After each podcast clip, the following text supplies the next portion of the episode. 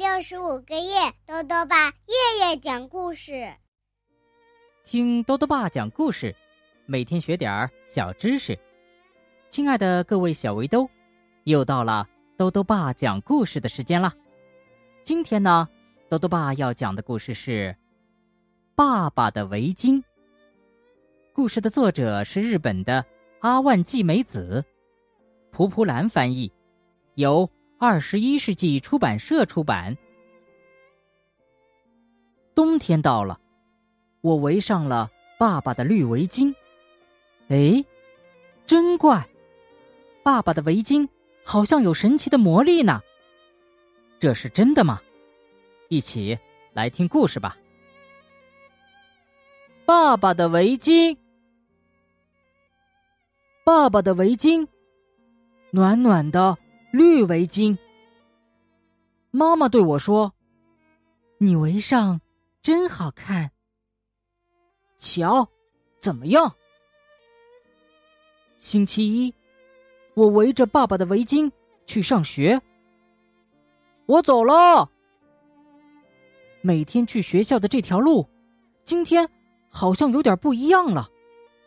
我高高兴兴的向前走，刚转过油桶。呀，一条大黑狗！我吓得不敢动了，好不容易忍住没有哇的哭出来。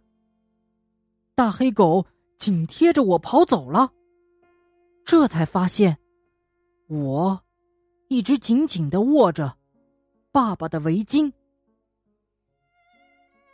星期二，我和老师、同学在操场上玩捉迷藏。平时我跑得慢，总是很快就被抓到。可今天有点不一样，是因为围着爸爸的围巾吗？阿蒙，今天真精神啊，跑得这么快。小袁老师惊讶的说：“星期三，小美对我说：‘好漂亮的围巾啊！’我悄悄的告诉她。”这是我爸爸的围巾，哼，真好看。没想到小美说的跟妈妈一样，嘿嘿，我一整天都美滋滋的。星期四，一向霸道的梁志来到我身边，大声的喊：“喂！”我紧紧的握住爸爸的围巾，也大声的喊：“喂！”梁志露出了惊讶的表情，向前迈了一步，又喊道：“喂！”他喊得很响。我也向前迈了一步，更大声的喊：“喂！”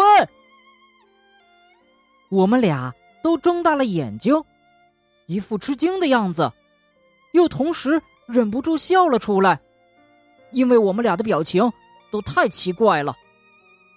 上了一年级之后，这可是我第一次和梁志一块玩，真高兴啊！星期五，我把小美还给我的植物图鉴忘在公园的长椅上了。到了晚上，我才想起来，我一个人去取书，当然是围着爸爸的围巾去的。月亮又圆。又亮，我踏着自己的影子跑了出去。哟，长椅上有两只小猫，正在看图鉴呢。一只大猫在后面看着他们。是猫妈妈呢，还是猫爸爸呢？我向后退了几步，悄悄的回去了。月亮。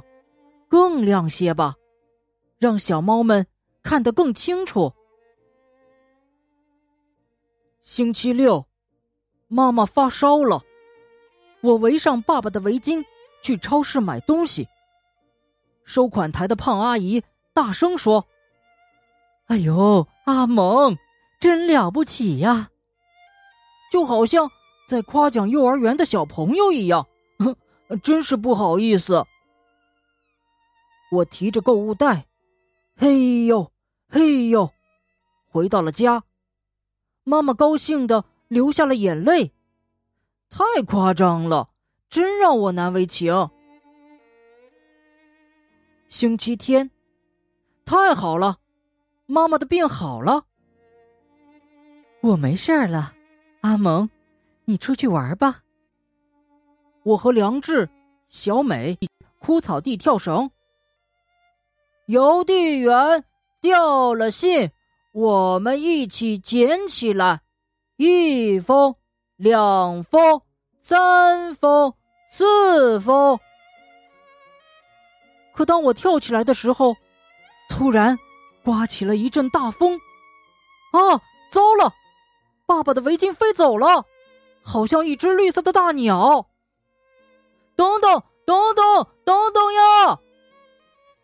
爸爸的绿围巾飘过原野，飞进树林，在那边。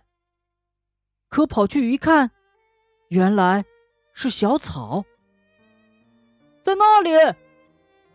可跑去一看，原来是树叶。爸爸的围巾变成春天的绿色了吗？我知道了，爸爸的围巾是有魔力的围巾。不知不觉，绿色多了起来。看，是春天了。春天有这么多的绿色。没有围巾，我也不再哭了。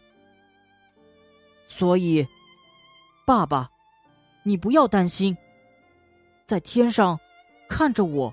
和妈妈吧。好了，小围兜，今天的故事讲完了。说到围巾啊，我们就会想到寒冷的冬天。在很多地方，冬天都会下雪。那么，小围兜们知不知道为什么冬天会下雪呢？